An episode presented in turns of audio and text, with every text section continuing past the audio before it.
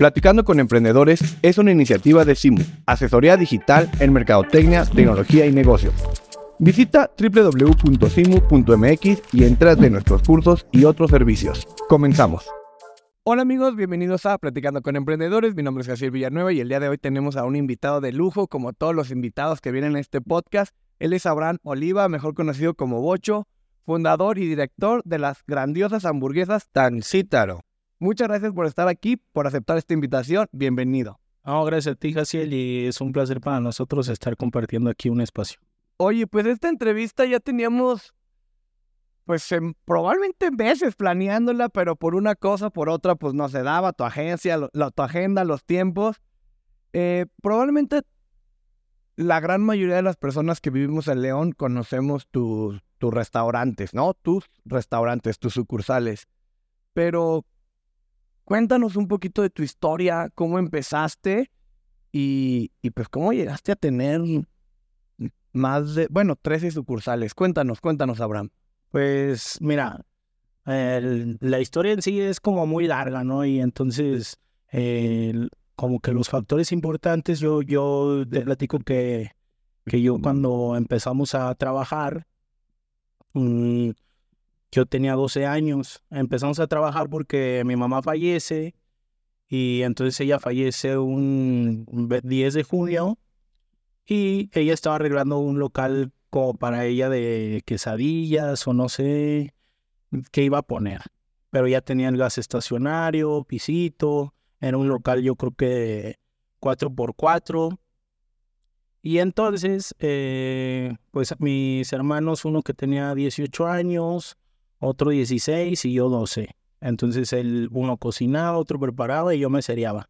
Entonces ese realmente fue el inicio de, de ese proyecto. Que al inicio pues no era, pues no era muy redituable, era como que para que hacer algo. Eh, mi papá también eh, de cierto modo nos puso el carrito. Ahí otro amigo nos puso un, una hielera para vender los refrescos. Después nos, prestó para un refrigerador un amigo ahí para tener ya más refresco. Y, entonces ese fue como al inicio, como un año o dos años batallando, de las ventas eran, eran pocas. Eh, y siempre empezaron vendiendo hamburguesas, ¿verdad? Siempre, siempre. Realmente lo de las quesadillas o lo de que tu mamá ya no fue. No, no, no. Y mejor hamburguesas. ¿Cómo decidieron hamburguesas? O sea, ¿cuál fue el factor? ¿Quién sabía o quién se le ocurrió o qué? Eh, por ahí íbamos mucho a unas hamburguesas y como que eso fue como, como que dijimos algo que nos gusta, algo que, que consumimos y fueron las hamburguesas. Y, estaban en la calle Tancítaro. En la calle Tancítaro, ¿Siempre se llamó así desde que abrieron hamburguesas Tancítaro o, eso fue algo que después la gente le agregó? No, pues es que ahí estábamos en un dilema. Bueno, yo me acuerdo, yo no opinaba en ese tiempo, yo la, yo, la verdad nada más llegué y y pues me puse a meserear.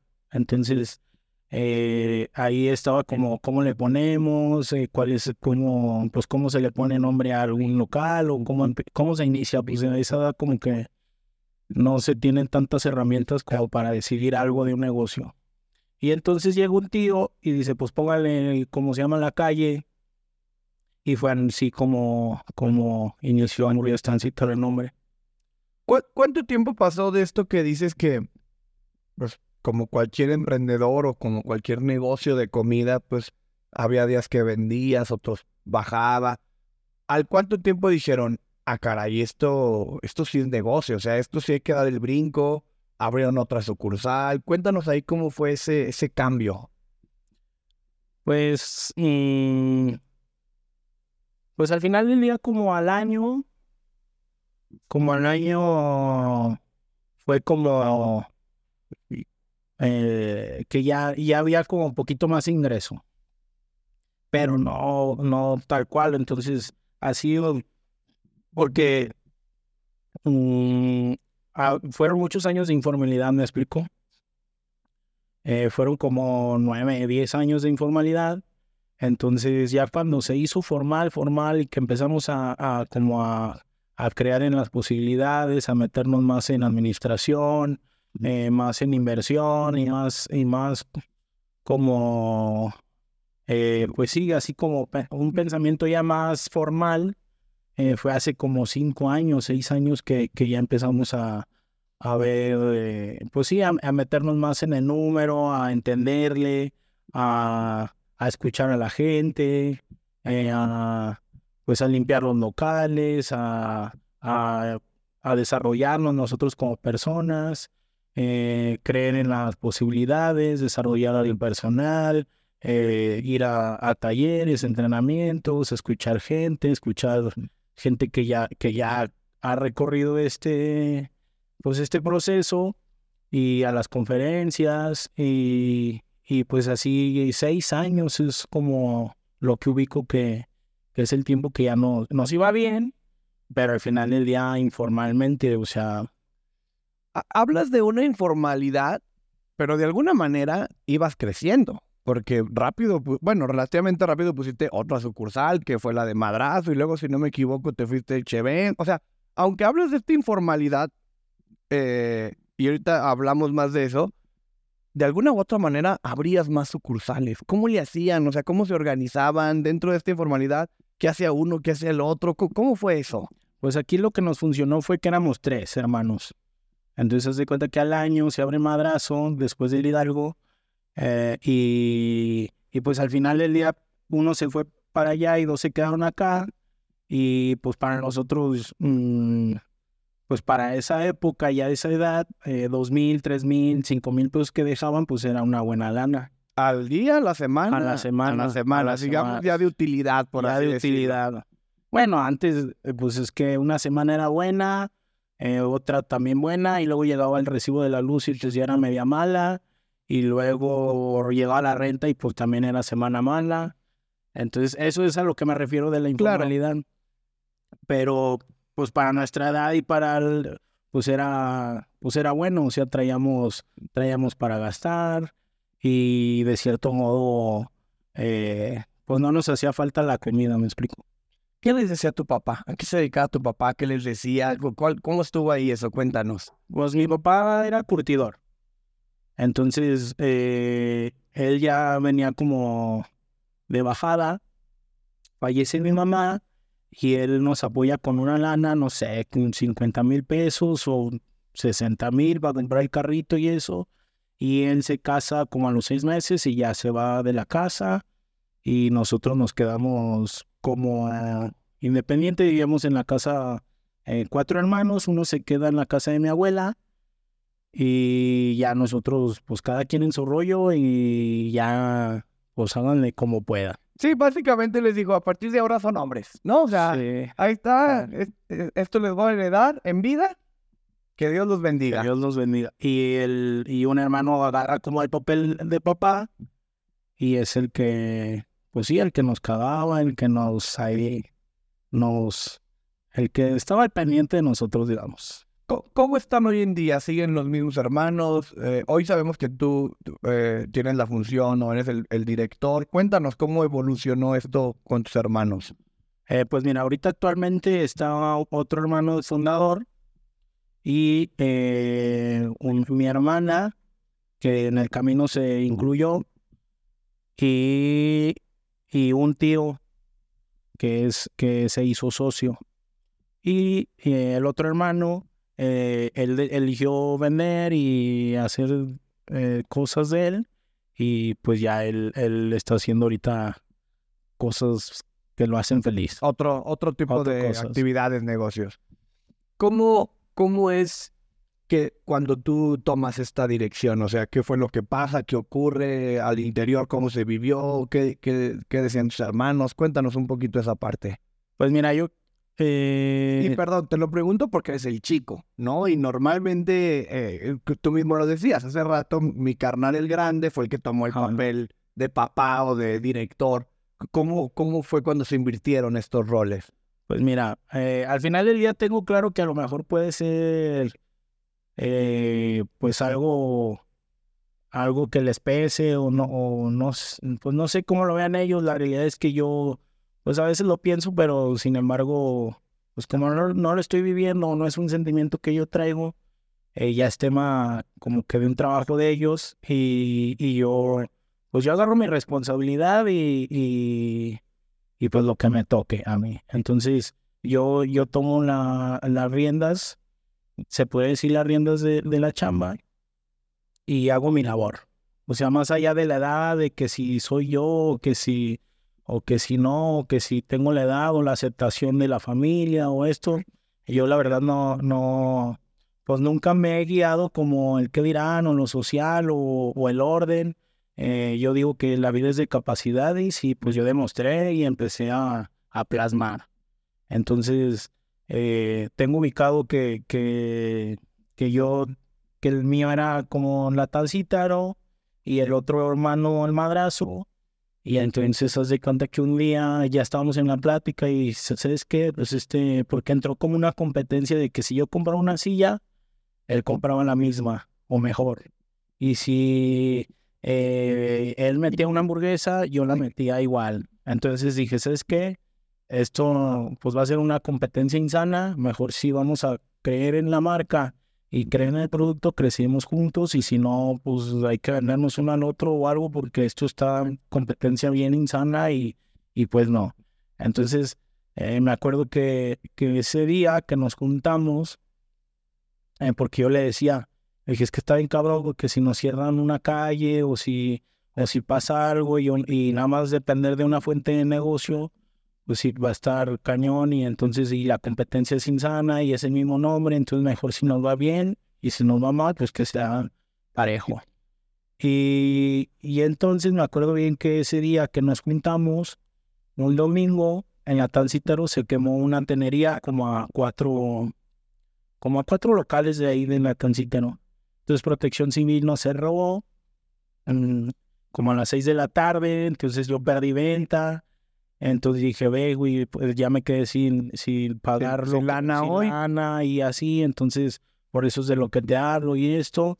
Y, de, y ese día, el día siguiente, ya hicimos nuestros cuentitas y todo, y ya desde ese momento fue así como decidimos eh, emprender juntos. Como que nace el proyecto, por así decirlo. Y Pues si tú tienes una hamburguesa, yo la voy a tener y tú la alemana y yo la suiza y vamos a ponerlas Ah, juntas, sí, ¿no? eh, lo monolegalizamos todo, o sea, si, si se compran sillas, eh, Para se- los dos. primero uno y luego el otro, pero al final del día si le va bien a uno y le va mal a la otra, pues se suman y entre y pues ya es- ya ya es en conjunto, ya es ya ya las sumas es uno. Claro. ¿Cuánto, ¿Cuántos años tenías cuando ocurrió esta homolo, homol- cuando se juntaron estos proyectos? No lo se puede decir. Eh, 20 años. Tú tenías 20 años. Y ahí, eh, ¿qué preparación tenías? ¿Quién te dijo esto? ¿De dónde lo viste? O sea, ¿por qué se te ocurrió? O sea, cu- cuéntanos en qué momento un chavo de 20 años tiene esta visión a futuro de decir, oye, pues nos estamos compitiendo. Pues la realidad es que a mí me ayudó bastante. Mm, Pues como las amistades de mi hermano, el, el que tomó el rol de papá, porque él, eh, él tenía amistades de, de dinero, de recurso, y ya eran como seis años mayores que yo. Entonces, eh, pues eh, un, uno era hijo de, de un empresario importante, otros era como, pues como emprendedorcillo, movidón, vendedor y todo ese rollo, y otro era así como malandrillo y, y todo ese rollo. Entonces yo, yo fui muy observador y, y como a mí me juntaba me llevaba con él, entonces pues de cierto modo yo desde a los 13, 14 años pues todo, todo eso me, como que me fue formando la calle misma de, de pues de la Tancita y los que conocen pues es una calle que hay como mucho pandal, eh, pan- Pandillas, Pandillero. pandilleros. eh, entonces todo eso usted va formando y, y, pues yo, yo tomaba como mi, mi, como mi visión y yo siempre tenía algo, yo siempre como que tenía un, tenía dos sueños, como que tener una casa y tener 100 mil pesos en una cuenta. Yo diciendo, yo, yo teniendo 100 mil voy a hacer esto y, o sea, como que mi mente era tener 100 mil pesos. Me acuerdo mucho que duré como tres años pensando en mis 100 mil, 100 mil, 100 mil, 100 mil. Entonces, eh, pues esto fue como que lo que a mí me funcionó, o sea, eh, ver, ver varias, varias, varias visiones de estilos de vida, porque también habían amigos que, que nunca traían dinero, que siempre estaban de gorrones, que siempre eh, pues estaban ahí a la sombra de otro cabrón. Entonces, todo esto a mí me ayudó para yo decir, ay, cabrón, ¿qué quiero? Entonces, pues eso fue como que lo que yo ubico, que fue como que lo que me abrió un poquito el panorama, más allá de las herramientas de los números y eso, que en ese momento la realidad es que no, no las tenía. Un emprendedor de calle, como decimos aquí, ¿no? Aquí mi socio y yo no nos gusta esa expresión porque, pues lo acabas de decir, tú viste, a ver, él trae dinero, él también, pues él se viste así, él se viste acá, se porta así, yo qué quiero. Y te, te pusiste la meta y, y la lograste. Hoy seguramente tienes esa cuenta con 100 mil varias veces. Ya después nos cuentas eh, cómo llegó y, qué sentiste.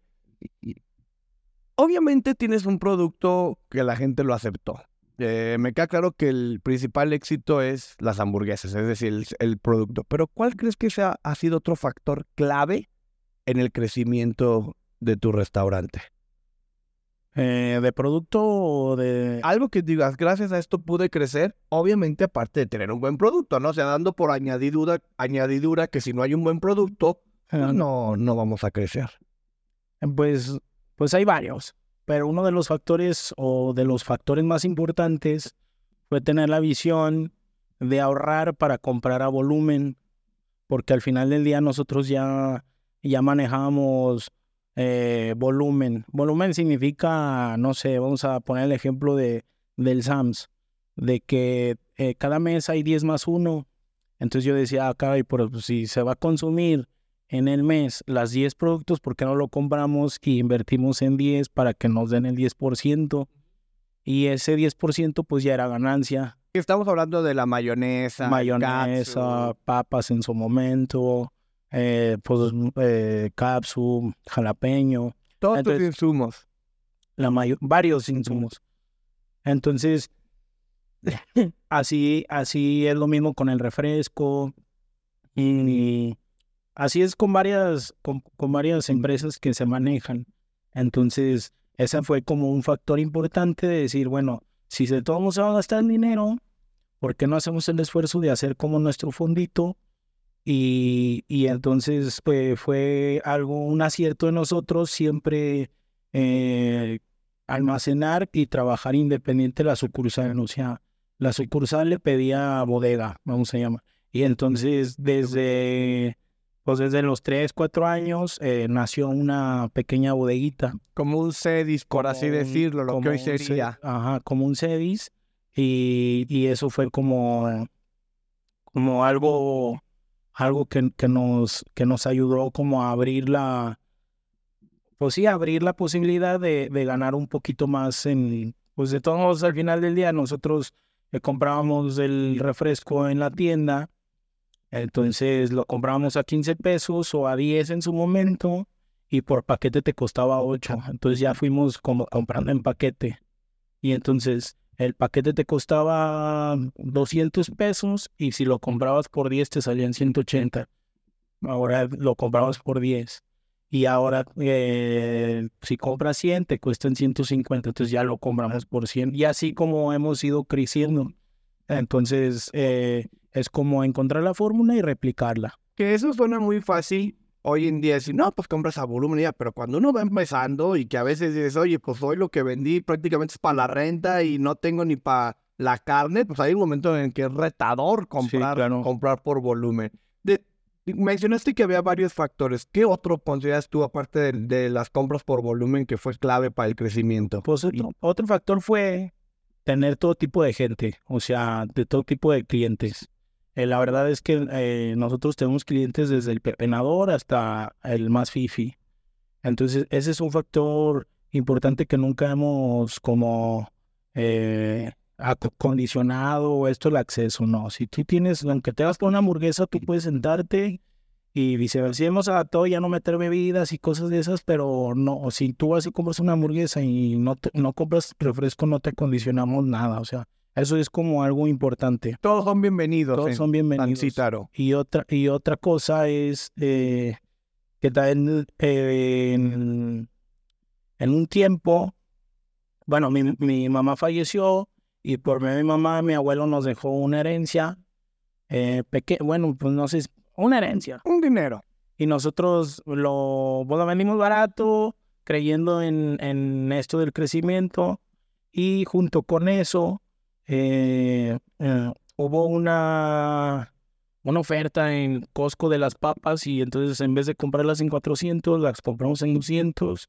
Y ahí compré como mil cajas y renté un- como dos meses un congelador en, en afuera de Silao.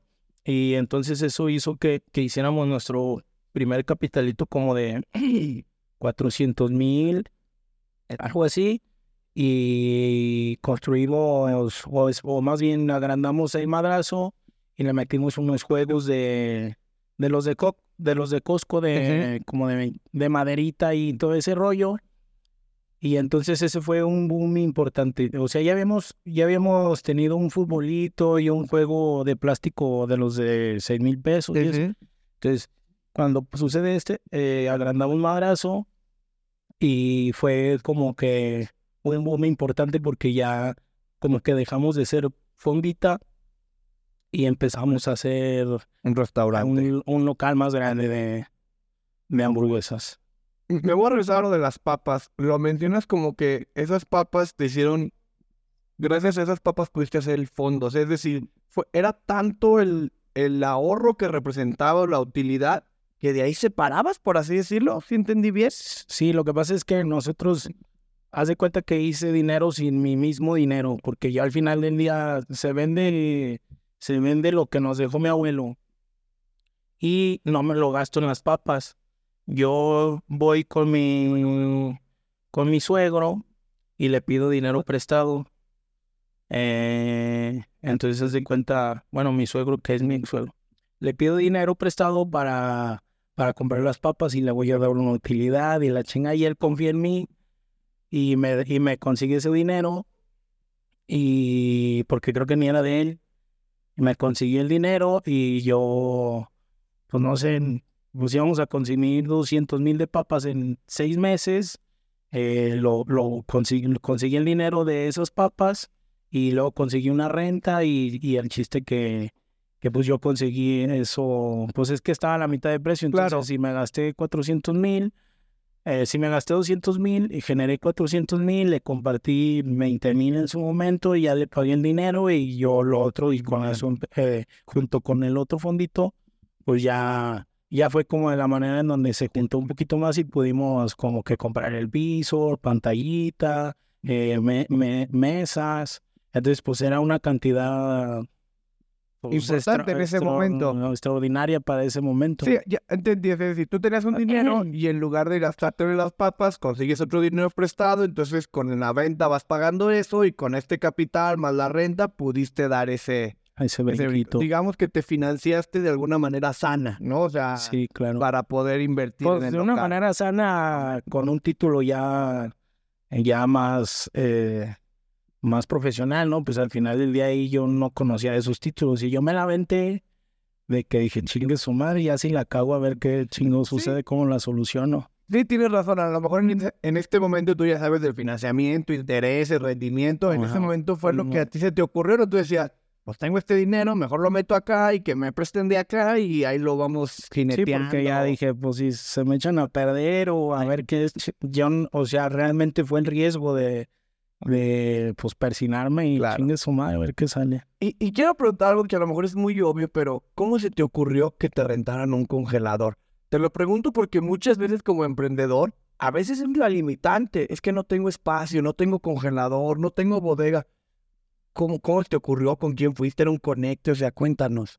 No, ahí le marco al que nos distribuía o alguna vez nos vendió papa y hice relación con él y le dije, eh, se llama Luis, y le dije, oye Luis, eh, fíjate que está este pedo en Costco, porque ya ni siquiera le comprábamos la papa a Costco, eh, pero los alguien de ahí nos marcó que la papa estaba a este precio. Sí, de esas promociones que luego el costo Ajá. supera al, al distribuidor.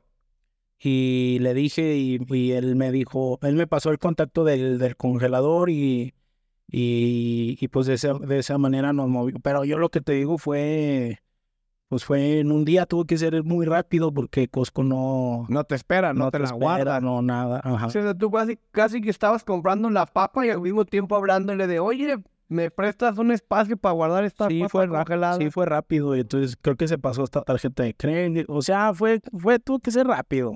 Porque si no te ganaban la papa. Pues sí, porque, mm, pues sí. O sea, al final del día, si no hubieran sido 10 papas nada más. En lugar de, de las, mil, las ca- mil cajas. fueron mil cajas, mil doscientas, algo así. ¿Cómo controlas las sucursales? Obviamente al principio pues estabas tú, tu carnal, pero cuando ya son demasiadas, y hablando específicamente, ¿qué tecnología metes? ¿Cómo controlas? ¿Qué software? ¿Qué sistema? ¿Cámara? ¿Cómo le haces? Pues, ¿qué te platico? ¿El proceso o ya al final? Lo que tú quieras. Pues no, mira, eh, pues el proceso fue que nosotros primero comandeábamos. Eh, yo, yo cobraba, traía el mandil aquí, me metía la mano aquí y cobraba y, y todo informalmente, ¿no? Y luego eh, fue cuando metimos cajeras y por medio de comandas ellas cobraban. Ya, ya había alguien específicamente que agarraba el dinero. Y luego, después migramos a, al Soul Restaurant. Eh, y luego, mm, bueno, ¿cómo controlo las sucursales? Eh, pues fue un proceso, porque pues antes nosotros éramos todólogos. O sea, nosotros contábamos el dinero, nosotros hacíamos las compras, nosotros hacíamos las carnes, nosotros hacíamos las aguas, nosotros hacíamos todo. O sea, todo y y también ya a las seis nos íbamos a, a abrir los sucursales y luego a limpiarlas y luego así, pues así todos los días. No descansaba. por 15 años de mi vida. Bueno, a lo mejor 15 años, no, unos 13 años de mi vida. Y, y pues en, en este proceso, pues son sacrificios, que, es, que también es algo del, de lo que se tiene que hablar, como el sacrificio de, de, de perderte las fiestas, de, de no salir como, no tener una vida social como eh, común, ordinaria, vamos a llamarlo así. Entonces, eh, entonces en esos sacrificios, junto con, con de- o el sueño de estructurar, pues se va migrando a, al comanda, al sistema. Y del sistema, pues ya del sistema, pues ya te, arreja- te arroja información. Entonces yo, yo, pues yo siempre creí, dije, pues es que también si tú estás buscando información y no la utilizas, como que para qué buscas información. Entonces fue una decisión difícil y muy importante salirme yo de cocinar porque fue como algo muy arraigado que teníamos de siempre hacer lo mismo, lo mismo, lo mismo y eso le pasa a mucha gente que por el miedo a dejar de hacer lo que tú sabes por qué, por los comentarios de la gente de que ya no van a hacer Ya no vas a ver igual. ya no vas a ver igual, ya no vas a hacer lo mismo, eh, pues ya, ya va a perder la calidad. Entonces, a mí todo eso me lo dijeron, pero yo siempre, siempre me preguntaba y, y analizaba quién me lo dijo, por qué me lo dijo. Entonces, yo, yo cuando se meten los sistemas, pues se mete la información de que vendes más, de que, de que si no estás ahí las sucursales están más limpias, de que se vende más, eh, se atiende mejor. Entonces, y, y, y cuando vas a la sucursal es en donde te dicen que ya no saben igual. Y yo dije, ah, cabrón, pues si ya no supieran igual, pues ya no, ya no, ya no vendrías. Entonces, fue como algo muy obvio que dije, pues es que después escuché una frase de, de un socio mío que dice, pues es que el número es frío. Y, y pues eso fue lo que me funcionó, hacerle caso al número, decir, pues es que como que estoy yo y vendía dos pesos y ya no estoy y vendo cinco, como que mi trabajo ya es más, eh, pues más administrativo. Entonces fue, fue como de la manera que nos, que, que yo me, que yo me animo a dejar la cocina, pero fueron dos años de que, de que me animo y no me animo, me animo y no me animo. Entonces ya, ya hasta que un día decidí, sí o sí, dejo la cocina. Y, y ya fue de la manera que yo al 100% me dediqué administracionalmente. En, el- en las- en los videos que nos compartiste, eh, nos mostrabas un, un robot o una máquina que tienes de la, de la carne. Cuéntanos cómo fue ese brinco. Lo hacías manual, o sea, es decir, tú comprabas, si no me equivoco, me equivoco, tú compras la res completa, ¿no? Y de ahí viene tu proceso. Cuéntanos cómo, cómo es esta parte, cómo empezaste y cómo evolucionaste a llegar a la máquina. Pues de la máquina han sido varios, han sido varios procesos dentro del proceso, me explico, porque yo soy de las personas que digo, eh, hay a veces que puedes hacer negocio con, en tu mismo negocio. Entonces ya cuando se vuelve un, un pues una cantidad importante que te da, que te da, pues que te da para conocer y explorar y, y ver y, y, pues yo siempre he dicho que para cagarla, que no, que yo no lo veo como cagarlo, regarla, sino aprendizajes, invertir en el aprendizaje. En su momento, eh, yo, pues, yo me animé con la carne porque es el producto más importante, o el insumo más importante que tenemos. Y la, entonces, cuando se le consume a la carnicería, escuchas muchas cosas de, de que le meten puerco, que le meten caballo, que le meten una infinidad de cosas. Canguro y ¿sabe qué tanto dicen que le Canguro, meten? jirafa y todo lo que Se pues, pueda. eso es lo que dicen. Entonces, yo, yo ahí me abro la, la, mi mente porque yo voy una vez, estábamos implementando una hamburguesa de sirloin y entonces eh, la hamburguesa de sirloin eh, las- la creaban con, con el kilo de molida y agua y unos polvos mágicos de sabor a sirloin. Y entonces de ahí fue un choque como emocional y dije, ah, cabrón, me están metiendo el agua a polvos. 90 pesos, güey. Y dije, chingue su madre. Entonces yo ahí, yo ahí, aparte de lo que se dice, que el agua, y digo, pues como es un insumo de los más importantes o el más importante, pues yo me, yo me di a la tarea como de, de- de Investigar. investigar y, y- y intentarlo y pues gastar, o sea, eh, invertir en, en este proceso porque toda la maquinaria de la carnicería es bien cara, o sea, es muy cara.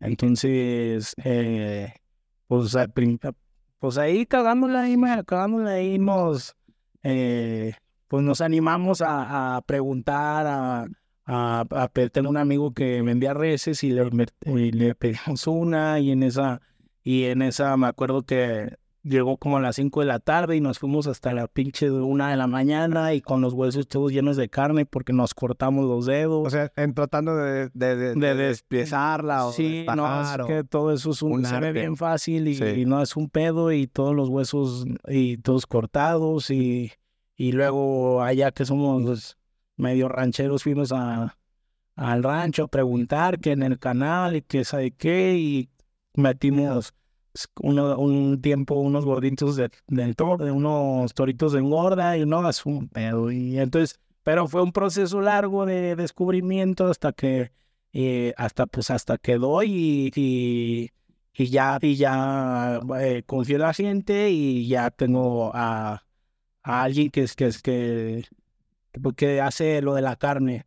Entonces ya bueno ya ya abrimos una carnicería y ahí es en donde se procesa todo el rollo de la carne ¿Esa carnicería es al público en general o es solo Sí, para las es- sucursales? es público en general pero ahí se hace eh, todo, Todo- para las tu- sucursales sí Y hoy, pues, presúmenos la calidad de tu carne. O sea, cuéntanos, te llega la res y qué haces, cómo la No, pues, la- cómo la procesas, cuéntanos. Yo no hago nada, yo no hago simplemente, mi trabajo fue implementar eh, y ya después lo, lo suelto, lo confío y ya, pero se hace desde las 6 de la mañana, 6 de la mañana llega la carne, eh, pues se destaza, se, se sacan los pedidos de, de las sucursales, eh, ya tenemos clientes, eh, del, pues del bistec, todo, ya tenemos como, están trabajando cuatro carniceros, eh, y ya se surten los pedidos y está el mostrador a, pues a, a esperar a que la señora y ahí eh, un kilo, medio kilo de chamberete. Como cualquier esto, carnicería. Como cualquier carnicería. Ahorita no hay mucho movimiento en, en, en mostrador. en punto de venta. Ajá, en mostrador, pero es la idea, porque al final llevamos seis meses con este proyecto y fue la idea de, de no atascarnos, de no llegar como, como ambiciosos ni nada, sino simplemente conocer, eh, sacar la producción de los clientes que ya tenemos y no quedar mal y ya ahora sí, que se dé orgánicamente este proceso. A los clientes que te refieres son otros restauranteros, ¿no? Tú le vendes ya a otros restauranteros. Sí, tenemos un cliente, un comedor y, y una taquería. Muy bien. ¿Y cómo es el proceso de decir, voy a hacer un negocio dentro de otro negocio? Ya nos contaste este de la carnicería y ahorita lo dijiste, a mí me gusta pensar en un negocio dentro de- otro negocio. ¿Qué otro negocio tienes dentro de tu negocio? Cuéntanos, Abraham. Eh, pues ahorita el de las aguas, que embotellamos aguas. Y, Cambiaste de vitrolero a, A- embotellada. eh, no, desde que implementamos las aguas fue en botella. Embotellada, Sí, siempre. siempre, siempre. Ok. Eh, y tenemos un cliente que nos consume eh, Aguas. aguas. Tenemos otra hamburguesería que nos consume los insumos. Eh, y, y, ¿qué más? Pues eh, lo de la, todo lo que se consume a volumen, lo compro a volumen y a veces se ofrece eh, ahí entre conocidos esto de... Y también lo que te digo, lo que te mencionaba de la, de la, pues ahorita ya es como la verdura, o sea, pues en sí el CEDIS, que se consigue todo, con todo más barato en volumen, se concentra y se revende en las sucursales. A las sucursales, digamos que tú ya le, le vendes como una unidad de negocio independiente, series o bodegas, les, les vende a todas las sucursales. Sí, claro, así, así nos manejamos. Cuéntanos hoy entonces cómo opera tu negocio. Ya nos dijiste que tienes una carnicería, que tienes un sede. ¿Cómo opera? ¿Qué, qué otras áreas tienes? ¿Qué otros negocios? Platícanos en general cómo opera hoy tu negocio. Pues opera, en la sucursal eh, hace un pedido, llega por correo, por medio de correo, eh, lo revisa y lo surte. Tratamos de que todos los productos sean frescos y, eh, y, y, eh, se, eh, Cedis distribuye y luego pues la gente llega, consume y luego, pues hay una venta, esa venta se va a administración y administración pues ya hace los gastos correspondientes, gas, luz, eh, sueldos, eh, rentas, todo lo que implica el negocio y eh, administración paga a Cedis, Cedis le paga al proveedor y el proveedor surte eso y así es, es La en- en cadenita. la cadena, sí. O sea, digamos que realmente, aunque en sucursales hacen el pedido, ellos en realidad no ven tema de dinero. O sea, realmente es la misma venta Mm. que cae en la administración, en la administración por sucursal, paga el, el pedido, por así decirlo. Sí, eh, sí. O sea, se cuenta que lo que nos ha funcionado también es eh, ir haciendo candaditos. O sea, y los candaditos los hemos creado por a base de la experiencia que nos ha conllevado estar tanto tiempo. Sí, que ya te pasó algo y Ah, pones un candado. Exactamente. Entonces, ya hay mini cortes, ya. ¿Por qué? Porque nos robaron los 30 mil pesos de venta y. O 10 mil. Juntos. Entonces, pues son más riesgos para nosotros y para los chavos. ¿Y hoy cómo haces el mini corte? ¿A- ¿Alguien pasa o La- ahí mismo en No, caja? la cajera, cajera dos, mil, hace- dos mil pesos y lo guarda en la caja y, y, Y así se y va. así. Entonces, eh, vas implementando protocolos.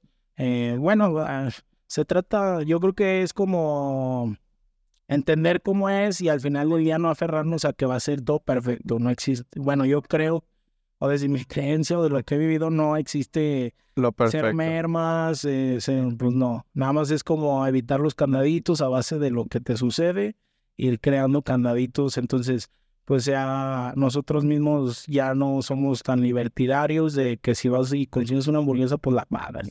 Y nos ha costado mucho trabajo, o sea, Digamos es un proceso como familia o como dueños, como familia, dueño, conocido, porque antes, pues en la informalidad, un negocio así como de amigos y eso, pues se regala. Échale más queso y échale más tocino y, y Simón y eso, y quedas bien y sale bien caro, por como el- O, pues sí, o sea, porque da bien, te sale bien caro. No, por el cariño que le tienes a esa persona que es tu amigo, familiar o lo que sea, Ajá. ¿no? Entonces, eh, todo, todo eso nosotros lo hemos trabajado y, y, y hemos implementado cero de retiros de entre o sea, cero retiros de casa, eh, los procesos que, que al final del día después sale dinero y ni sabes de dónde es. Y entonces yo, a mí me pasaba mucho que, que pues decías, te iba muy chido en la venta.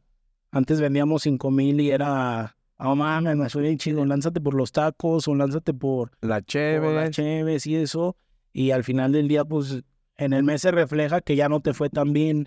Porque pues siempre mandaba por las papas, por el refresco, por el gancito, por el negrito Para el equipo. para el equipo y entonces pues ya vas quitando la ganancia y entonces pues imagínate 100 pesos diarios y en el mes ya representan 3 mil pesos.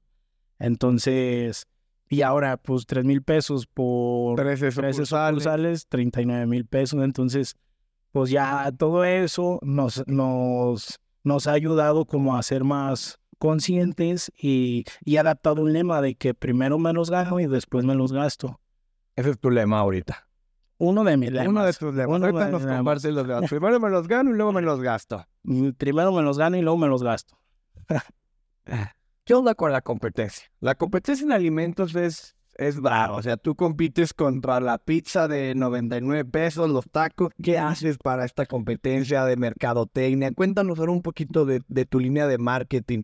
Porque yo, yo he visto la evolución, digo, yo como cliente, que el día de la papa, papa dos por uno, o sea, se ven que has hecho un esfuerzo consciente de mercadotecnia, las redes, la imagen, el mismo nombre. Cuéntanos cómo es tu proceso de marketing. Pues protocolo así como tal no, no hay. Siempre ha sido como muy orgánico. Eh, me baso mucho yo en lo que yo creo, o en lo que yo visualizo, o en lo que, o en mis estudios de mercado. Digo, me he prestado a, a, a contratar así empresas de, De estudio de de, estudio mercado. de mercado y todo eso, pero al final del día creo yo que es una opinión de alguien, de alguien que, que lo ve externo Ujú. y sí es bueno. Pero no, no para todo consulto.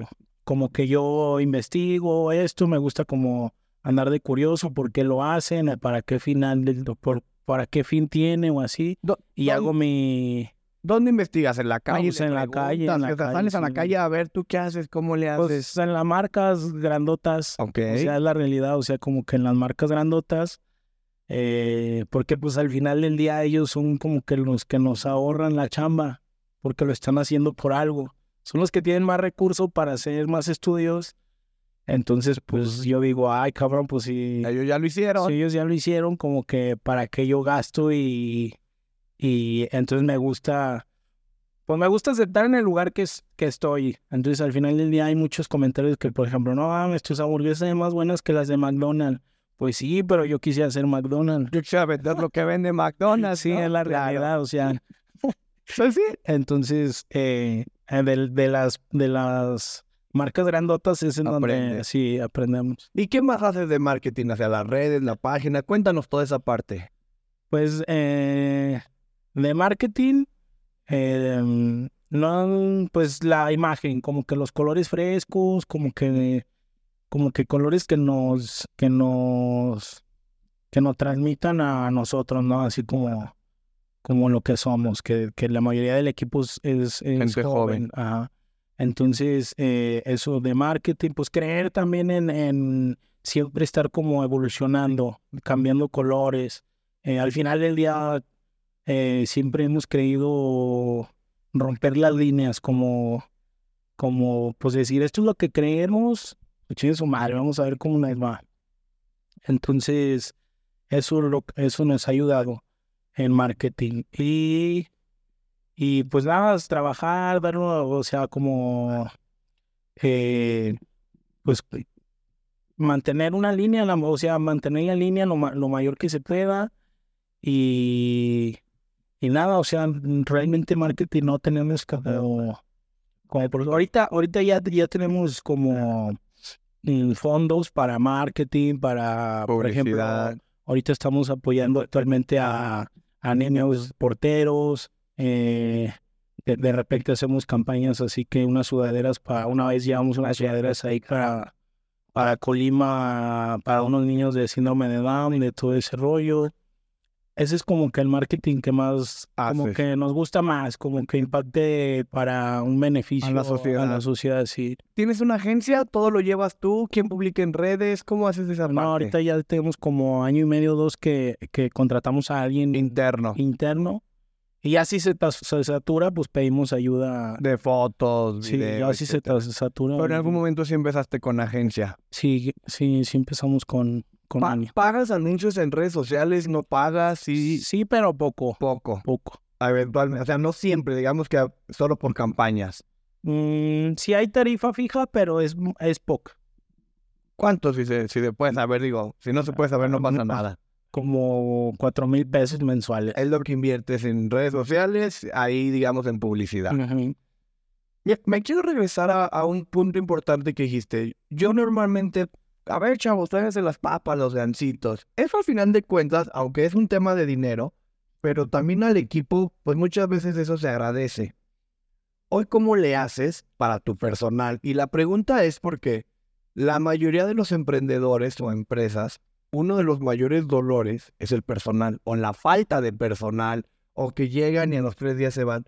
Tú, pues con 13 sucursales, cada sucursal en promedio tienes 15, 10, 12, más o menos, ¿cuántos? Pues en- entre pues las de calle como 15 el promedio y ya las de fast food como 7. Estamos hablando de más de 150 colaboradores. ¿Cómo le haces una? Para atraer talento y dos, al interior, ¿cómo em, motivas o chiqueas a tu equipo, por así decirlo? Pues mira, te platico un poquito más atrás de cómo le hice. Pues es- haz de cuenta que cuando ya éramos 20, 25 personas y nosotros sin la facultad de nada, a mí, por ejemplo, un dato, no sé, curioso, no sé, pero yo, por ejemplo, en mi vida he corrido a una persona. Nunca me ha gustado correr a, Al, colaborador ni nada. Yo, de hecho, le marcaba a mi hermano o, o le, o le daba a un primo que trabaja con nosotros, le decía, eh, te doy 200, pero es paro, Tú-. Tú échate el Tú pedo, dile güey. que gracias. Entonces, eh, en, ese, en ese momento, mi hermana estaba, estaba trabajando en, en una empresa automotriz importante y no nos iba muy bien. Entonces, haz de cuenta que, que ella ganaba ya bien. Entonces, pues yo creí en, en, en sacrificar o invertir ese sueldo para jalármela con, para que nos ayudara, porque mi visión era como, pues, Crecer. crecer.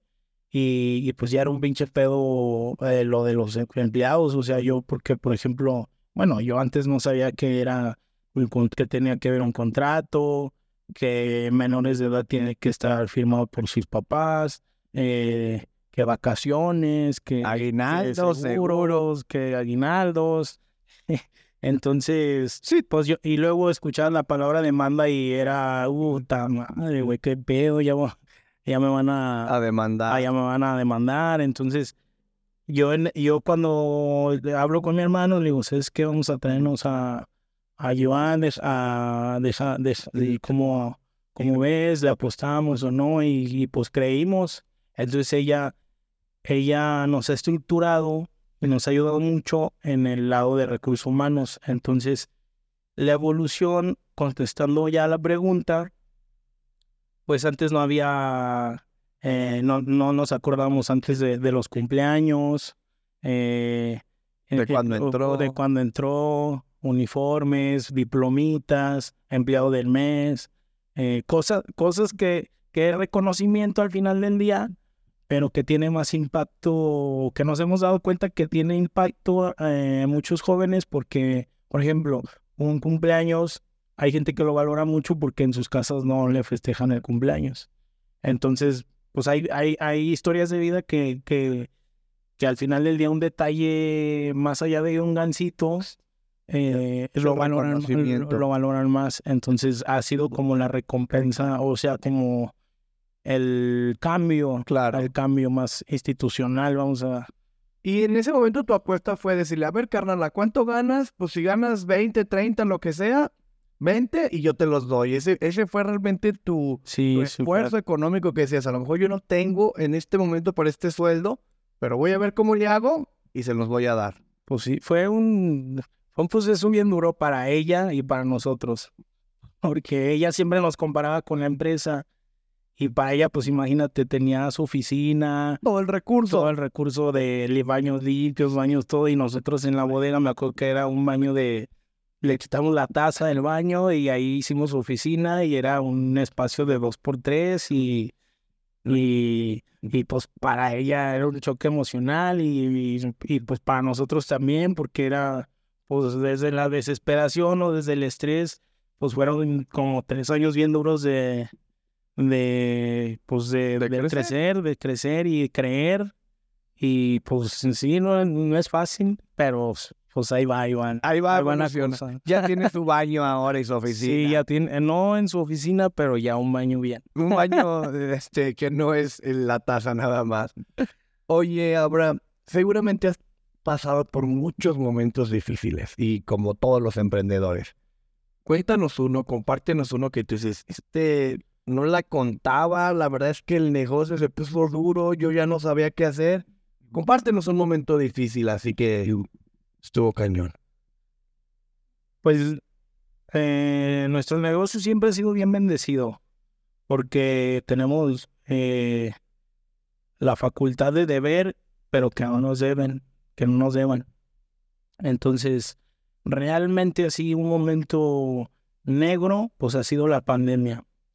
La pandemia de, de pues dar descanso a colaboradores, cerrar comedores, hablar con los renteros, eh, cambiar 360 grados todo.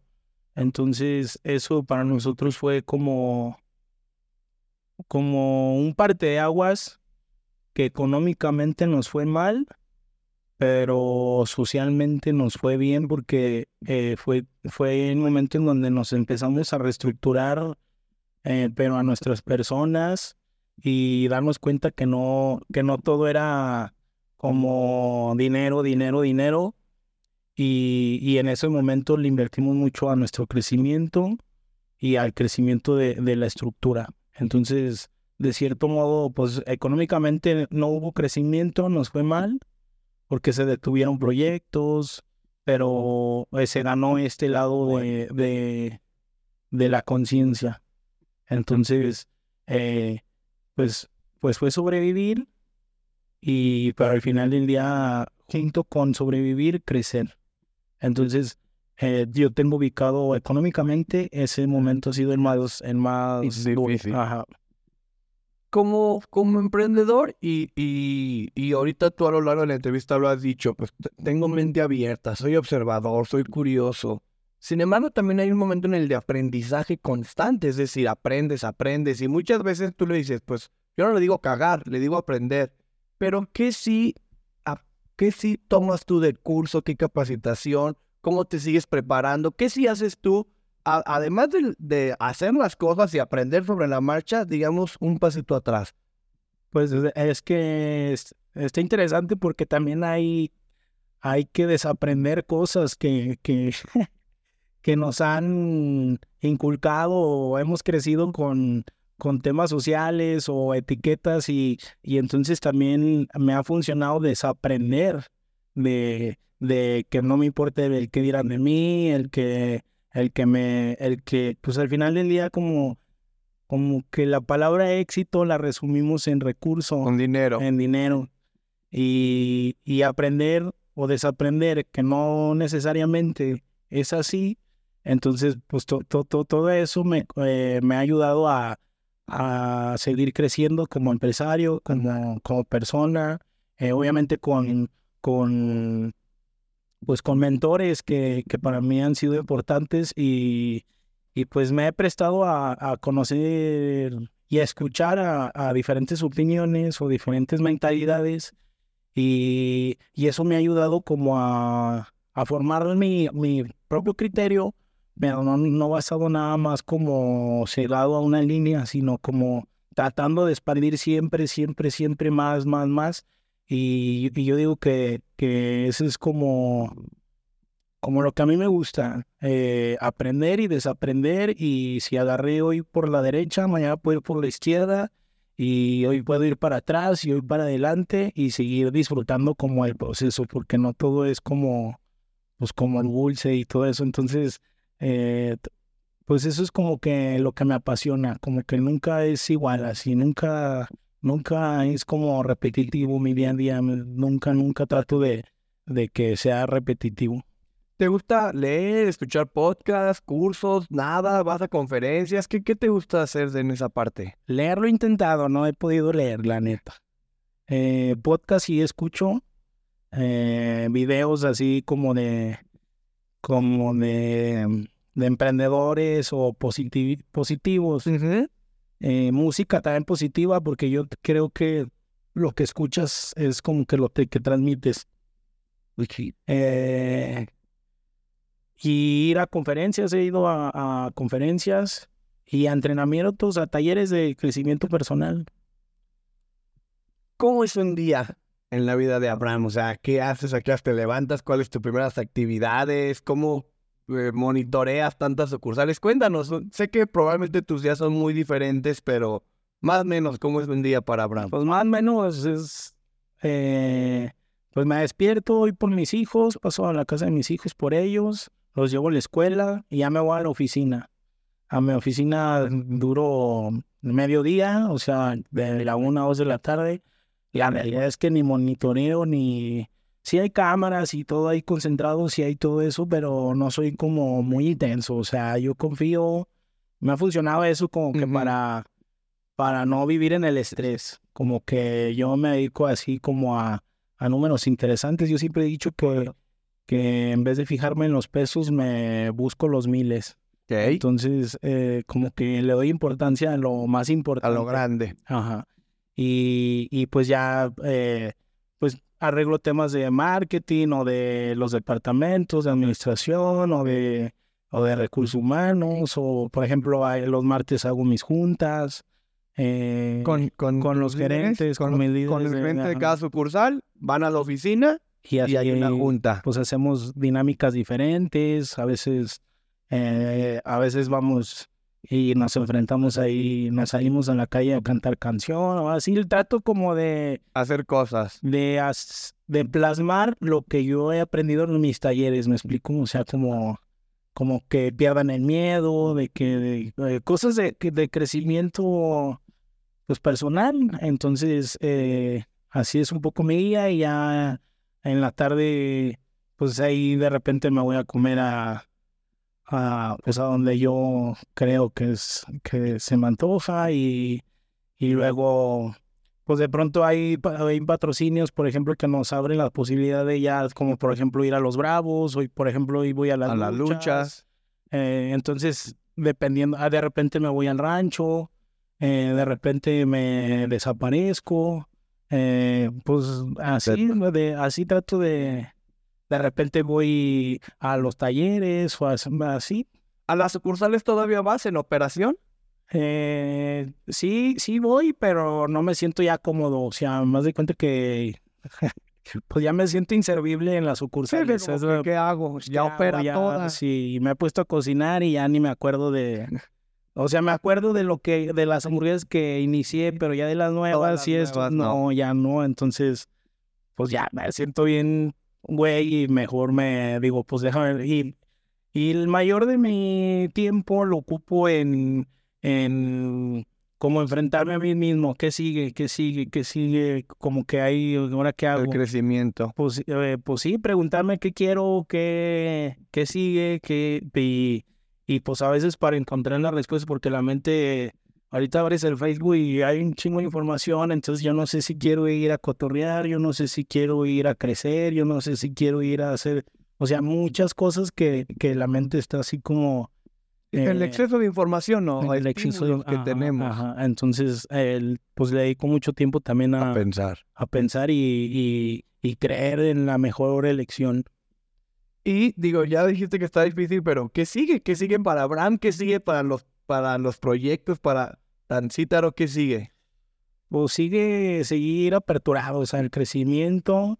Eh, pues seguir eh, creyendo en este sueño, lo resumo un sueño porque en mis mejores sueños me, me imaginaba eh, tener, el, pues, o sea, vivir lo que se está viviendo. Tener esa cuenta de 100 mil se veía lejana. Pues más que la cuenta, disfrutarlos, porque, porque pues, eh, por ejemplo, pues sí, sí es, sí es como un orgullo eh, o, o, siento alegría cuando veo eh, las sucursales, las camionetas en las calles ahí con los logos y todo eso, pues es, se siente bonito, claro. Entonces, eh, y aparte yo también creo, como emprendedor, que llega un cierto momento que ya es una responsabilidad y que debemos de aceptar una responsabilidad porque ya no, ya no nada más se trata de mí.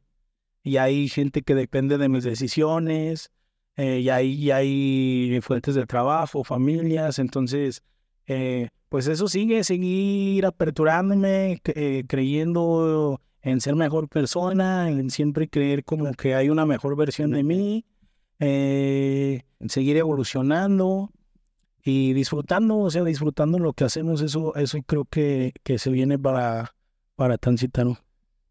¿Qué consejo le darías a alguien que quiere emprender, a alguien que quiere poner un restaurante, un negocio de comidas? ¿Qué consejo te gustaría dejar a cualquier emprendedor en general? Pues si lo quieres, pues hazlo.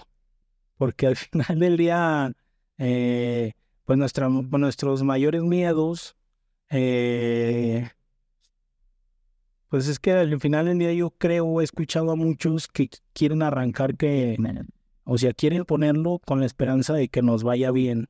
Y pues, ¿quién no? Pero al final del día, eh, no todos nos animamos a, o no todos estamos dispuestos a que nos vaya mal. Entonces, eh, yo mi, mi, consejo es que si lo sueñas y lo, y lo, y lo quieres, pues hazlo. A, a costa de lo, de lo que de sea. lo que sea y de quien sea.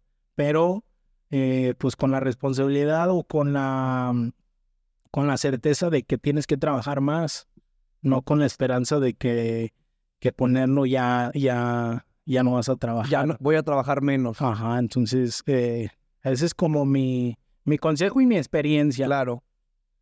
Ya para despedirnos, Abraham, imagínate que te digo que tu próxima frase se va a hacer viral. Tu próximo tweet se va a hacer viral. Lo van a ver millones de personas. ¿Qué diría ese tweet, esa frase de Abraham para el mundo?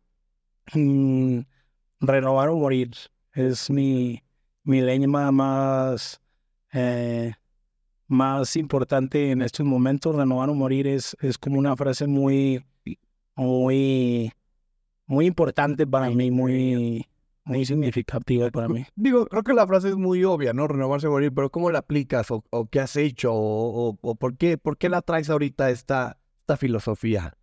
Pues porque yo creo que si no estamos dispuestos a renovarnos o a vivir experiencias nuevas o a enfrentarnos a cosas nuevas, eh, como que para qué ya estamos. Eh, me, a mí, yo soy como, le tengo eh, como pavor a, a, a, vivir siempre lo mismo, lo mismo, lo mismo. Entonces, como que si ya viví algo, como que para qué volverlo a repetir. Y en todos los ámbitos, ¿no? Tristeza, alegría, vida. Eh, no nada más lo bonito, no, por nada, así decirlo. No nada más. Entonces, esta frase es como renovar o morir, renovar o morir, porque en relaciones, eh, si hay una relación que, que está mal, pues tienes tú la elección de renovarla y pedir disculpas y, y entonces, eh, pues es amplia esta, esta frase claro. en toda, en toda la, en todos los ámbitos. ¿Algo que quieras agregar? ¿Algún comentario? ¿Algo que nos quieras decir? ¿Algo que quizá no te pregunté, Abraham? Eh, pues, pues no, pues eh, yo creo que muchas cosas no, no se preguntaron, pero... Y muchas cosas realmente ahorita yo no me acuerdo, no traigo toda la, la información, la información como, como tal y, y, y, hay muchas cosas que, que, no, que, no, me, que no mencionan. Es, ha sido un proceso muy largo, muy, muy pues grandioso, vamos a llamarlo así. Hemos conocido gente muy maravillosa. Eh, pues nada, seguir, eh, pues, ¿qué te puedo decir? Pues hay muchas cosas, muchas anécdotas, eh, pero al final del día, mmm, pues que yo lo resumo que, que la vida es una y hay que soñar y hay que disfrutarla y hay que atrevernos a, a vivir cosas diferentes, a romper paradigmas que, que, que a lo mejor traemos. Eh, digo, mi historia de vida a lo mejor es, es diferente a lo ordinario porque pues yo, yo mi mamá fallece y, y mi papá se... Se va. entonces, al final del día yo, yo hay cosas que quisiera vivir, pero no puedo vivir y, y aceptar la, la realidad y, y pues que la vida sigue, la vida va a seguir y, tú, y si tú estás aquí, tú tienes de dos, eh, como disfrutar y ir tras tus sueños o enfrascarte en alguna excusa, yo le llamo excusa o esto, porque al final del día, desde que nacemos y, y tenemos conciencia, sabemos que nos vamos a morir y es como lo más, lo más, eh, la frase más como que más miedo le tenemos. Entonces, pues si ya estamos aquí, hay que disfrutarla y, y pues luchar por nuestros sueños, trabajar, vivirlos. em, ¿Qué más? Pues nada, evolucionar, seguir evolucionando y, y prestarnos a, a ver qué la vida tiene para nosotros. Me gustó esa frase, prestarnos, la dijiste varias veces, me he prestado, me he prestado y entiendo de dónde viene y pues renovarse o morir. Renovarse o morir, sí, claro. Abraham, pues muchísimas gracias por el tiempo. Me queda claro que pudiéramos seguir hablando de muchas anécdotas, pero voy a invitar a las personas que llegaron hasta aquí a que pregunten, a que, que pregunten qué les hubiera gustado saber de la historia de Tancítaro y, y la invitación abierta a que vuelvas a venir y hacemos el volumen 2. Órale, va, me Bueno, late. Pues no se diga más. eh, a nombre de todas las personas que hacemos posible platicando con emprendedores, muchísimas gracias y nos vemos la próxima semana. Habrá un verdadero placer que Igualmente, hayas estado aquí con nosotros. es un placer. Nos fuimos, amigo. Vámonos por unas hamburguesas. Vámonos. ¡Auch!